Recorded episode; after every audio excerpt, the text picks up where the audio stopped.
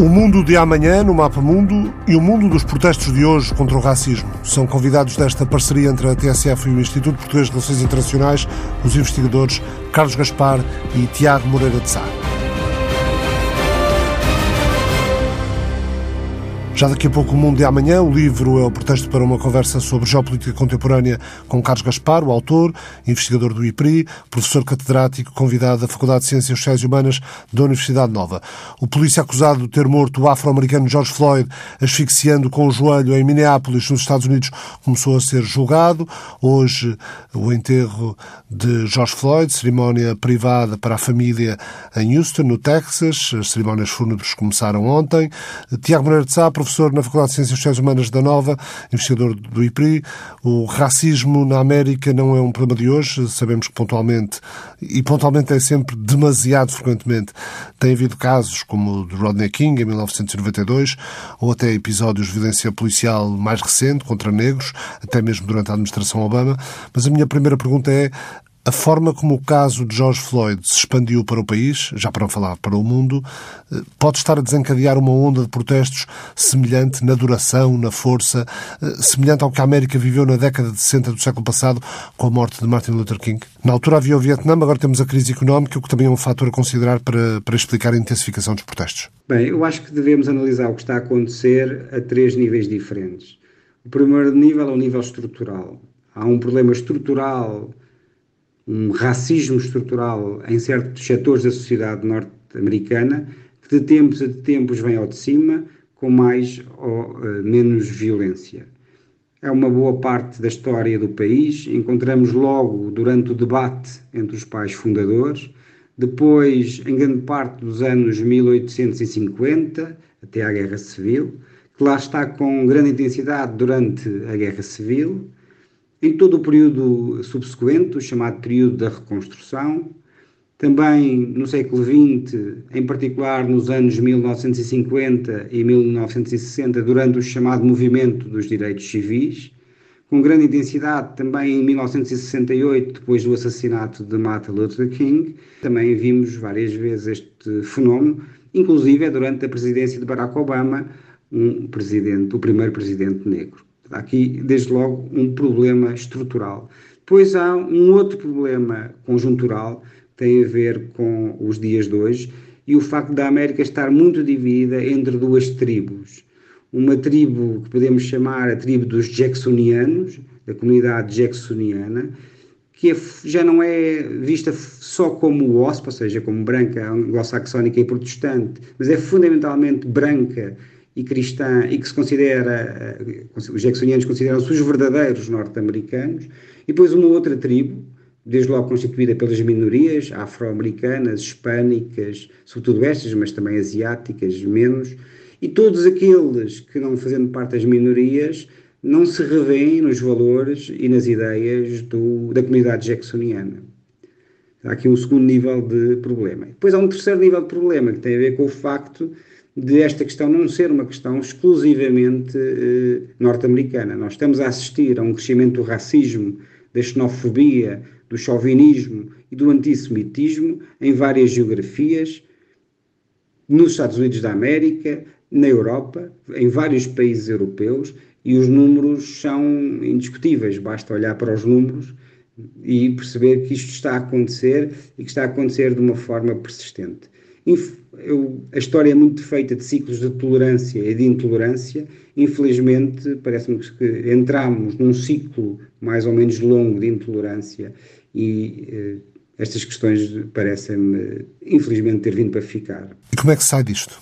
Como é que sai disto? Eu não sei como é que sai disto, nem sei se é possível sair disto.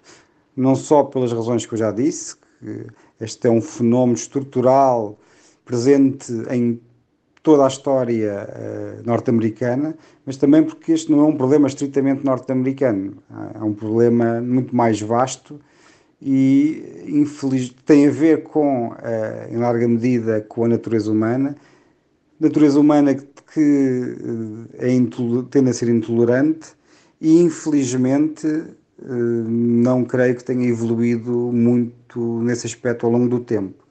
O que nós sabemos é que o nível de divisões que existe hoje na sociedade norte-americana, o nível de polarização que existe hoje na sociedade norte-americana, embora a polarização não seja uma coisa nova, é uma coisa bem antiga nos Estados Unidos da América, mas está hoje a níveis uh, muito altos.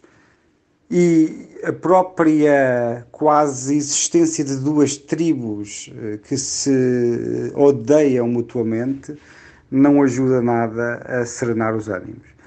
Por isso, não sei como é que sai disto, sei que é muito importante que haja um discurso que venha de cima, que venha das elites, que seja um discurso menos divisor, menos eh, libertador dos demónios e dos ódios e mais unificador. Há um quadro do Goya que eu gosto muito, que é o Sono, o sono da Razão, retrata um homem, um homem das luzes, um homem da razão, que adormece e durante o, so, o seu sono os demónios uh, ficam à solta.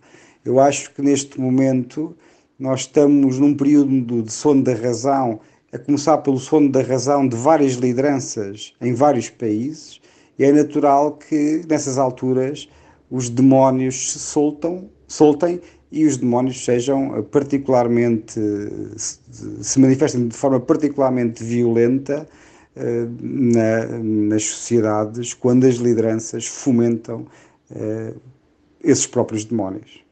As manifestações em memória de George Floyd contra o racismo policial uh, no país acabam por começar a abrir brechas importantes no que poderia parecer um, um quase unanimismo republicano em torno do presidente Trump. Ele foi criticado pelos senadores Lindsey Graham e Susan Collins e agora nos últimos dias foi o general eh, e antigo secretário de Estado eh, Colin Powell a dizer que nas eleições não vai votar em Donald Trump porque não pode votar em alguém que mente tanto. Eh, é uma quebra de apoio importante? É difícil dizer a esta distância os efeitos que tudo isto vai ter na eleição presidencial do próximo mês de novembro. Apesar de tudo, politicamente, até novembro falta muito tempo. O que nós podemos dizer é que a vida do Donald Trump está hoje mais complicada e se até recentemente a clara maioria dos analistas considerava que ele ia ser facilmente reeleito, aliás isso é o normal, o presidente em exercício, quando se recandidata, quase sempre é reeleito. Desde a Segunda Guerra Mundial, presidentes que foram de facto a votos em novembro, só três não foram reeleitos: o Jimmy Carter, o Gerald Ford e, Gerald Ford e o Bush pai. Mas neste momento está tudo em aberto. E está tudo em aberto, creio eu, pela conjugação de três uh, desenvolvimentos. Em primeiro lugar, a crise sanitária provocada pelo Covid-19 manifestamente a gestão dessa crise sanitária não correu bem. Curiosamente, ela foi feita sobretudo ao nível dos Estados, mas como o Presidente ocupou o centro mediático, acabou por ficar vinculado ao que, eh, à gestão da crise sanitária. Em segundo lugar, por causa desta onda de protesto e de violência e de caos, num número surpreendentemente grande de cidades norte-americanas e de Estados norte-americanos e depois, eventualmente a mais importante de todas, pela crise económico-social. O Donald Trump estava preparado para ter como grande bandeira da sua recandidatura os números bastante bons da economia, quer do crescimento do produto, quer do desemprego, que estava a níveis historicamente baixos, e tudo isso ruiu com os efeitos desta pandemia. E por isso, se a situação económica em novembro for tão má como é agora, isso claramente prejudica o Donald Trump. A grande questão é saber quem é que é capaz de mobilizar os seus apoiantes. Nós sabemos que estas eleições, à semelhança de outras no passado, vão ser decididas pela capacidade que cada um dos lados tiver de levar os seus apoiantes de facto a votar no dia da eleição. Sabemos que os apoiantes de Donald Trump estão fortemente mobilizados, já estavam, ainda estão mais e vão votar. Nós não sabemos se o grupo dos anti-Trump, dos democratas e daqueles que simpatizam com o Joe Biden, mas fundamentalmente o grupo dos anti-Trump, porque esta eleição vai ser sobretudo uma eleição entre o grupo pró-Trump e o grupo anti-Trump, saber se eles, apesar de todo o descontentamento, no dia das eleições vão de facto votar ou ficam em casa. Isto em estados voláteis decisivos, nos, desde logo os da cintura da ferrugem, onde o, tempo, o Trump ganhou em 2016, como o Wisconsin, a Pensilvânia e o Michigan, entre outros, vai ser o fator decisivo. Se os, o, o, grupo anti-Trump tiver a capacidade, a capacidade, de levar todos os seus uh, elementos a votar de facto, o Donald Trump pode perder. Se isto não acontecer, o Donald Trump terá a reeleição assegurada. Recorde-se que a Hillary Clinton perdeu em alguns estados, destes estados da cintura da ferrugem, dos, que eu referi, por muito poucos votos, em alguns casos por 50 ou 60 mil votos. E, na, tendo em conta o colégio eleitoral, teria sido suficiente ganhar um ou dois destes estados para ter ganho a eleição presidencial em 2016. Eh, se isto somarmos a descida nas sondagens, quer na diferença uh, em relação a Joe Biden, há uma sondagem da CNN que já dá 14 pontos percentuais de diferença, 55 uh, de aprovação favorável para Joe Biden e 41% para Donald Trump. Se, além das sondagens entre os dois candidatos à Casa Branca ou pré-candidatos, somarmos a descida de Trump nas sondagens junto de certos grupos que eram tidos como bastiões de apoio, o atual presidente pode ter a reeleição muito complicada em novembro. Quando nós falamos da relação entre Donald Trump e os republicanos, eu acho que há sobretudo duas grandes questões. É verdade que nós temos assistido a vários republicanos importantes, inclusive antigos presidentes da República ou membros da, antigos membros da administração de Trump, a criticar fortemente este presidente, mas eu acho que isso uh, não é questão fundamental. A questão fundamental tem a ver com dois uh, pontos. Em primeiro lugar, a diferença que existe entre o que é a elite do Partido Republicano, chamado establishment do Partido Republicano, e as bases do Partido Republicano, e claramente o establishment não está nem nunca esteve com Donald Trump, mesmo aquele que teve que o aceitar durante estes anos. É bom recordar que o Donald Trump ganhou contra o establishment do Partido Republicano, uma espécie de OPA ao partido, mas, ao mesmo tempo, também é bom recordar que o Donald Trump teve e tem o apoio da clara maioria, e hoje em dia as sondagens demonstram da esmagadora maioria das bases do Partido Republicano, e mantém intacta praticamente toda a base que o elegeu em 2016. Esta é a primeira questão que eu considero importante, sobretudo se tivermos em conta as eleições de novembro não é muito relevante, no meu ponto de vista, de, eh, para as eleições de novembro, a posição de, de, de, alguns elementos da elite do Partido Republicano, até porque em 2016 já, nós já tivemos vários elementos da elite do partido a criticar fortemente Donald Trump. Desde que ele segura as bases, a grande questão é se ele segura ou não segura as bases, e aí as sondagens apontam que tem estado a segurar. A segunda questão que transcende uh, o ato eleitoral tem a ver com um, a existência de dois partidos republicanos. Um podemos chamar um partido republicano tradicional, que inclusive teve vários elementos na, na administração Trump, como o Mattis, o McMaster, o próprio Rex Tillerson, entre outros, que no essencial têm uma visão do que é a ordem internacional e do que deve ser a política externa norte-americana dentro do consenso dos últimos 70 anos.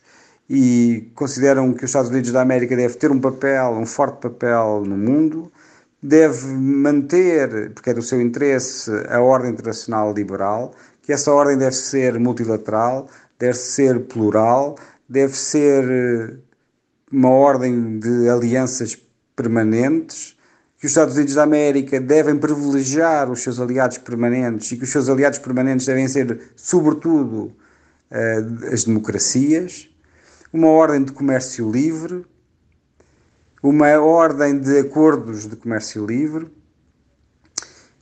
ao contrário dos republicanos, podemos chamar republicanos radicais, onde estão, onde está, por exemplo, Steve Bannon e uma boa parte do coração e da cabeça do Donald Trump, que, tem uma visão completamente diferente do mundo e mesmo em parte da América dos republicanos tradicionais, que é a tal elite do Partido Republicano. Por exemplo, a nível da ordem internacional, tem uma visão fundamentalmente nacionalista, proteccionista, antimultilateralista, desconfiada dos aliados permanentes que consideram free riders, que andam à boleia da segurança dada pelos Estados Unidos da América e não pagam por isso, que não, não veem como que haja uma especial legitimidade das democracias, porque são não normativos, portanto não consideram que as democracias sejam aliados especiais dos Estados Unidos da América. As relações privilegiadas dos Estados Unidos da América são relações com os Estados fortes, com quem tem poder, e o poder é um fim em si mesmo, o poder em termos de hard power, o poder militar é um poder em si mesmo,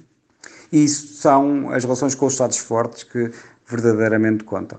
Na verdade, nós temos hoje, quer do ponto de vista intelectual, quer do ponto de vista moral, quer do ponto de vista político, dois partidos republicanos. Ao nível da elite, a elite do Partido Republicano maioritária não é a que partilha as ideias do Donald Trump. Mas as bases, essas é que vão decidir as eleições, continuam a apoiar o presidente Trump. Boa tarde, Carlos Gaspar. Já vamos ao seu livro, O Mundo de Amanhã. Uh, pensa que os acontecimentos em Minneapolis, a reação do presidente uh, depois do que aconteceu, uh, podem ter significado um ponto de não retorno para Donald Trump? Isto é, a diferença substancial para Joe Biden nas intenções de voto, de acordo com a, com a, com a sondagem da, da CNN desta divulgada esta segunda-feira à noite, eh, com o candidato democrata com 14 pontos de vantagem eh, e a polaridade do atual presidente, de acordo com outros estudos, nos 38%. Nunca, nunca alguém com esta popularidade no mês de junho do ano da reeleição conseguiu ser reeleito. Portanto, isto pode ter sido mesmo um, um ponto de viragem negativo para Donald Trump. Não tenho a certeza, as sondagens eh, dão indicações contraditórias. Esse número é o número de longe mais alto para o candidato uh, democrata. No mesmo dia, a sondagem da NBC dava-lhe uh, 9 pontos e não 14 pontos de avanço e uma posição relativamente estável na posição do presidente uh, Donald Trump e pior, pior do que isso, a sondagem uh, da NBC dizia que para uma larga maioria uh, dos eleitores norte-americanos o presidente Trump é quem pode responder uh, aos problemas da economia e aos problemas uh, do uh, desemprego. Nesse sentido, acho que é um pouco cedo para ser otimista. É verdade que a estratégia que o presidente Trump está a seguir para a sua campanha presidencial, uma estratégia de ruptura e de divisão deliberada da sociedade norte-americana, é particularmente angustiante no momento em que a epidemia está uh, a arrasar uh, a economia norte-americana e está a provocar mais de 100 mil mortes até agora. era certamente um momento para tentar unir os americanos e não para acentuar e agravar as clivagens e as divisões, mas é essa a estratégia, a estratégia eleitoral do presidente Donald Trump. Mas para lá de ser chocante, de um ponto de vista moral. E já criticado, ela, inclusive, como, como essa estratégia por, foi a estratégia como, como o general Mattis, que foi secretário da Defesa. Essa estratégia foi a estratégia com que ele ganhou uh, há quatro anos a eleição. Nós há quatro anos também não acreditávamos que ele ganhasse com uma estratégia tão radical e ele demonstrou que era possível ganhar com uma estratégia que não é apenas radical nesta conjuntura, é mesmo uma estratégia uh, brutal.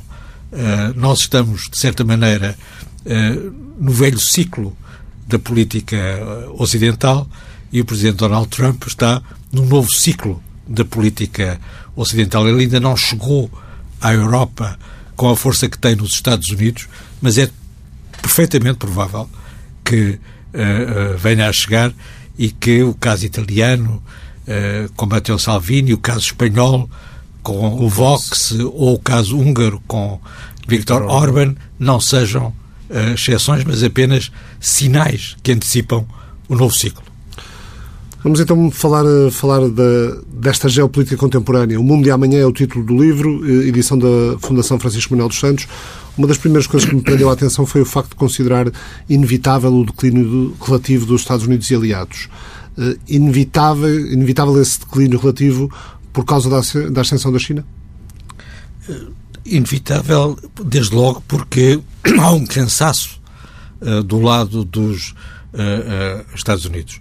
manter a estabilidade internacional, manter a ordem internacional tem exigido, desde o fim da Guerra Fria, sacrifícios muito significativos aos Estados Unidos. A estratégia norte-americana de integração da China e da economia chinesa e de sustentação dos processos de modernização, não apenas na China, mas também na Índia, tiveram custos muito importantes, não só para a posição relativa dos Estados Unidos na geoeconomia internacional, tiveram custos muito importantes para as classes médias nos Estados Unidos, no Japão ou na Europa Ocidental.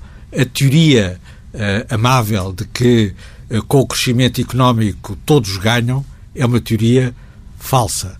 Uh, há, efetivamente, novas classes médias, 300 milhões na China, 300 milhões na Índia, que passaram a ter um nível de vida perfeitamente razoável dentro dos padrões ocidentais. Mas isso significa que desde que isso é assim, e isso é assim pelo menos desde há 10 anos, há uma estagnação, os outros perdem. Há uma estagnação, há uma estagnação dos rendimentos da classe média nos Estados Unidos e na Europa Ocidental. E isso tem um custo político. Há limites para os sacrifícios que mesmo uma grande potência com uma confiança histórica tão excepcional como os Estados Unidos, há limites para os sacrifícios que uma grande potência uh, pode fazer. Nós já tínhamos compreendido, Barack Obama foi o primeiro a compreender que esses sacrifícios eram excessivos. A frase dele, Nation Building begins at home, é uma condenação da projeção do investimento excessivo dos Estados Unidos uh, no nation building abroad, à escala internacional, mesmo dar prioridade à política no Médio Oriente, dar prioridade à política interna sobre a política externa. Foi isso que fez uh, uh, Barack Obama.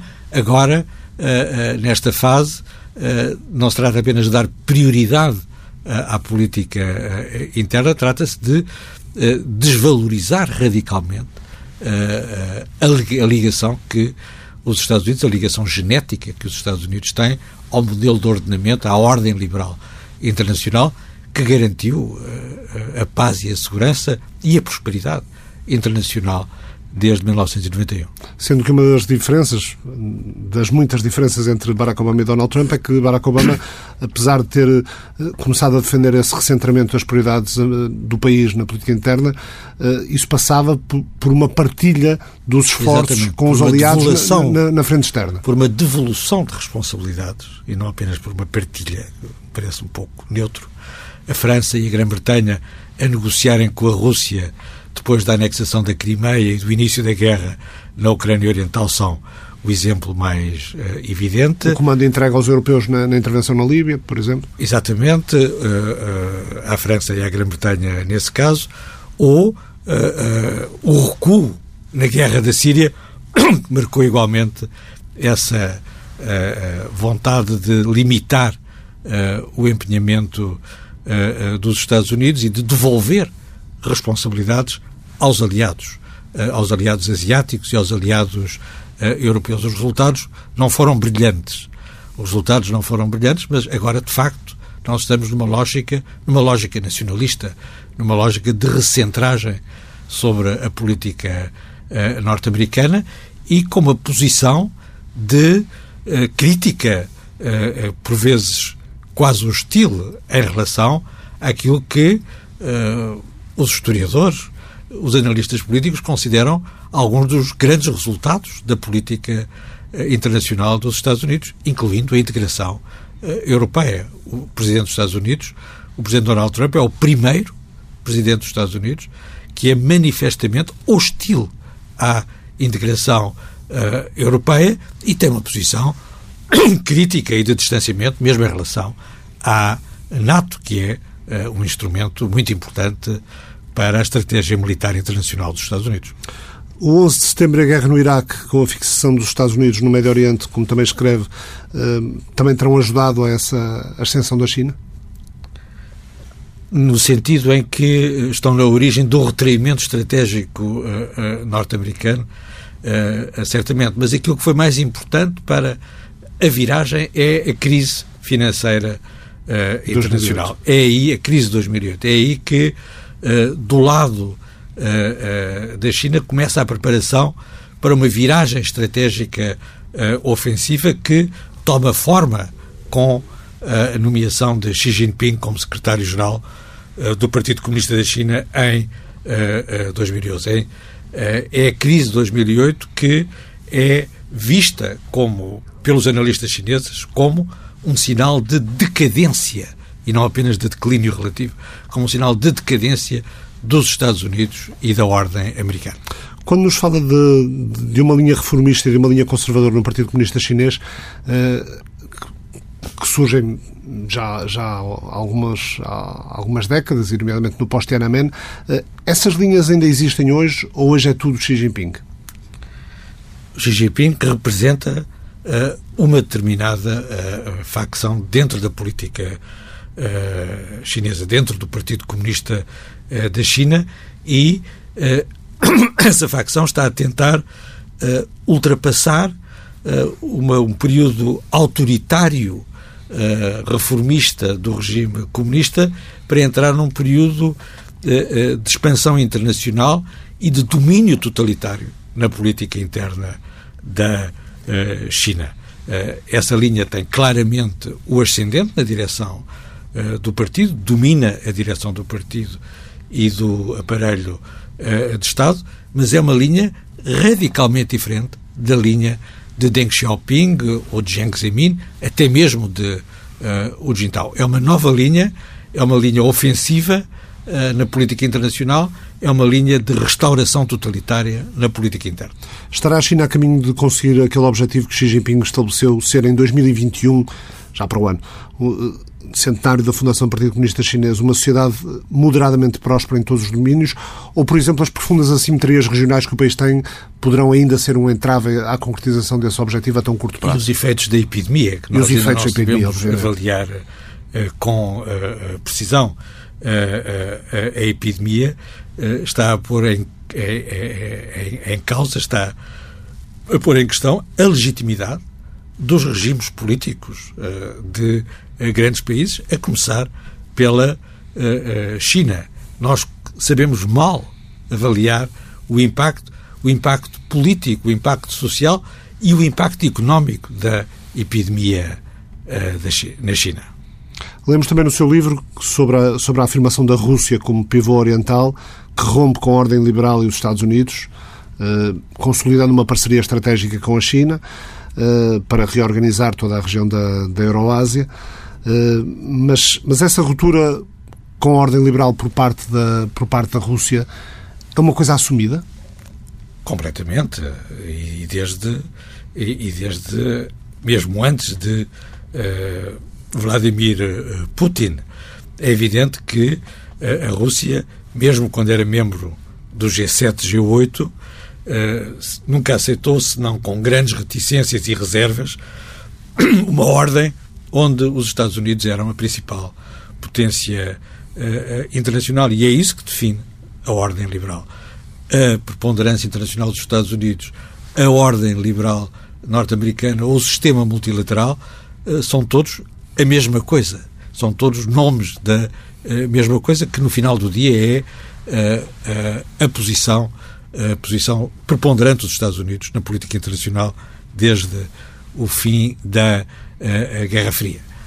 A, Rússia foi obrigada a aceitar isso na terrível década de transição nos anos 90, no fim do século do século passado, mas com a sua ressurgência depois de Vladimir Putin ter tomado o poder, a rejeição é uh, clara e é patente e manifesta na anexação da Crimeia. A anexação da Crimeia, a violação da integridade da uh, Ucrânia é uma ruptura dos acordos do fim da Guerra Fria entre os Estados Unidos, a União Soviética e a Rússia pós-soviética, uh, designadamente o acordo entre o presidente Clinton e o presidente Yeltsin, que uh, define que a Rússia pós-soviética é o único herdeiro nuclear da União Soviética e a Ucrânia é obrigada a renunciar às suas armas uh, uh, nucleares. Não há um acordo secundário, não é uma questão climática ou de segurança alimentar. Não, tem a ver com o estatuto essencial que permite que a Rússia seja uma das três grandes potências internacionais, que é o facto de ser a única herdeira da União Soviética como grande potência nuclear. E de, depois do que aconteceu na, na, Ucrânia e depois do que aconteceu na década anterior na Geórgia, uh, aquilo que se conseguiu foi, uh, no, no, quadro da, da NATO, foi uh, manter como válida a aspiração desses, desses países em serem Estados-membros, nunca dizendo quando é que isso vai acontecer, nem que passos é que vão ser dados para que isso aconteça. Não chega. Não chega. É uma fórmula. provavelmente foi um erro a, a abrir a, a, porta, foi um resultado da pressão eh, dos Estados Unidos contra a posição da França e da Alemanha, que eram contra a Polónia também era a, favor. Eh, todos nós sabemos, ou julgamos saber, que a Ucrânia nunca vai ser membro da Aliança Atlântica. Não, não, não é possível mobilizar os Estados Unidos e os aliados europeus para travarem uma guerra com a Rússia por causa da independência da, uh, da Ucrânia. Isso não faz parte da política internacional. Uh, entende então que a ordem internacional do pós-Guerra Fria está a dar origem a três ordens regionais distintas? O modelo de ordenamento está posto em causa. A globalização, a ordem liberal internacional foram dominantes ou hegemónicas, se preferir, a seguir em 1991 isso chegou ao fim. A partir do momento em que há de novo uma competição entre três grandes potências, cada uma dessas uh, grandes potências vai tentar ordenar uh, um espaço, não apenas um espaço territorial, mas um espaço tecnológico, um espaço uh, económico à sua volta, nos seus próprios termos. E nesse sentido, a ordem liberal internacional vai deixar de ser a ordem global e vai passar a ser eh, se tudo correr bem, a ordem em que os Estados Unidos e os seus aliados europeus e asiáticos podem continuar a consertar as suas uh, posições. A China tem um modelo diferente, a Rússia também tem um modelo diferente, um modelo mais clássico, um modelo de concertação de grandes potências que envolve a China, a Índia, pode também envolver a, a Alemanha, a Turquia, a Pérsia, numa redefinição dos equilíbrios da Eurásia, agora que a Rússia está, pelo menos oficialmente, virada para o seu lado asiático. Também teve um pivô asiático, como toda a gente, de certa maneira, uh, entre os Estados Unidos, a Rússia e a Europa. É onde se joga tudo, portanto, temos a, a, Ásia como eixo central da política externa russa, temos, continua a ser a Ásia a prioridade para, das prioridades para os Estados Unidos e é onde, e onde está a China. E a Índia. E a Índia. Exatamente. A Índia, a Índia com uma democracia uma população muito mais jovem que a China. Exato. Uh, uh, sobretudo com uma democracia e com uma elite que fala uh, inglês. inglês. são vantagens consideráveis e também ter uma população mais, mais jovem. E nos últimos anos é a Índia e não a China quem tem tido um crescimento sustentado com valores muito, muito elevados, acima dos 5%. seja como for, julgo que todos reconhecem que uh, a Ásia é o centro de gravidade da uh, política uh, internacional, embora isso custe imenso aos europeus e ainda mais aos Estados do Médio Oriente. essa transladação do centro de gravidade era, obviamente, inevitável. Obviamente inevitável desde, mesmo desde antes do fim da Guerra Fria, o dinamismo económico, o Japão, uh, os tigres asiáticos, uh, depois a China, uh, o dinamismo asiático da Ásia era desde essa altura, desde os anos 80, muito mais forte do que o dinamismo económico na Europa. A Europa é o paraíso perdido da terceira parte do seu livro. É verdade, é verdade. Porquê paraíso perdido? porque os paraísos também se podem perder, aliás é essa é esse o nosso o mito fundador que a Bíblia nos, uh, uh, nos ensina. Paraíso perdido porque houve uma ilusão que se perdeu. o, o vice-presidente Borrell dizia outro dia que os europeus tinham de deixar de ser inocentes. E é essa inocência que faz com que o Paris não há paraíso sem inocência. E se os europeus vão perder a sua inocência, a sua visão de que é possível construir uma ordem internacional uh, pacífica, assente no respeito pelas normas do direito internacional e pelos valores da civilização, dos direitos humanos, da, uh, da liberdade. E os dirigentes europeus já perderam essa esperança, essa inocência, então têm de sair do paraíso e, como toda a gente, independentemente de conseguirem manter eh, essa ordem liberal eh, dentro do arquipélago europeu, dentro das fronteiras eh, da Europa Ocidental e provavelmente conseguirão fazer, fazer isso, estão empenhados em fazer isso, como mostra o plano Macron-Merkel e o programa de recuperação e resiliência da Comissão Europeia, independentemente disso, sabem que é uma ilha que está rodeada, não direi pelo inferno, não é? Mas pelas realidades duras uh, da vida e da uh, política internacional, perante as quais não se pode ser inocente. E a Europa tem sido inocente? de certa maneira, sim. De certa maneira, sim.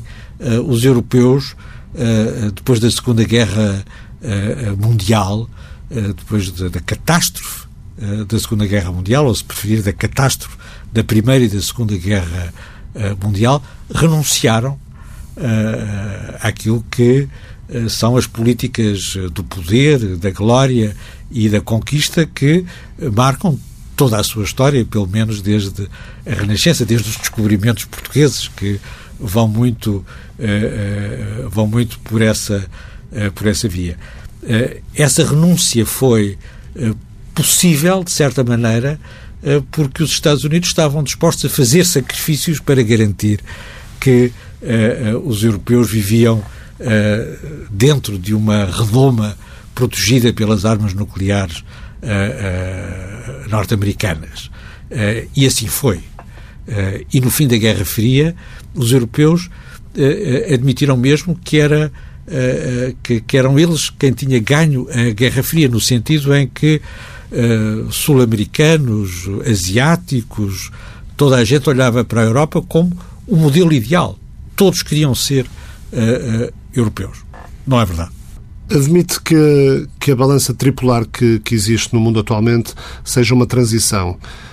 mas está para ser uma transição mais para um mundo bipolar Estados Unidos-China ou para uma ordem multipolar? para uma ordem, para uma ordem multipolar, multipolar, vale o que vale, que é bastante instável.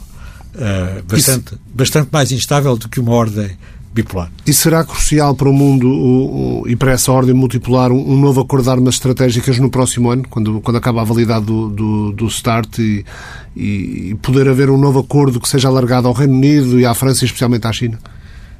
Não necessariamente e nem é provável que assim seja. Não existem condições para uh, integrar. A China integra-se na ordem multilateral onde lhe interessa. Como não, quiser Exatamente. Como os outros, de resto, uh, uh, têm feito uh, no passado e não, não há nenhum sinal de abertura do lado da China para, para dar, esse, dar esse passo. Os Estados Unidos e a Rússia sabem cumprir os acordos, mesmo quando eles não são ratificados e mesmo depois deles terem passado o seu prazo legal de validade. Tem uma longa tradição de a negociação têm interesses convergentes na dimensão estratégica nuclear e, nesse sentido, era melhor que houvesse acordos, verificação, todas essas coisas que correspondem à boa ordem multilateral, mas a verdade é que, e isso também é a experiência da Guerra Fria, que mesmo quando não houve, ou quando deixou de haver esses acordos, o salto 2 nunca foi retificado, mas foi sempre respeitado. Carlos Gaspar, muito obrigado por ter vindo à TSF. Uh, o Mapa Mundo, parceria da TSF com o Instituto Português de Relações Internacionais, regressa na próxima semana.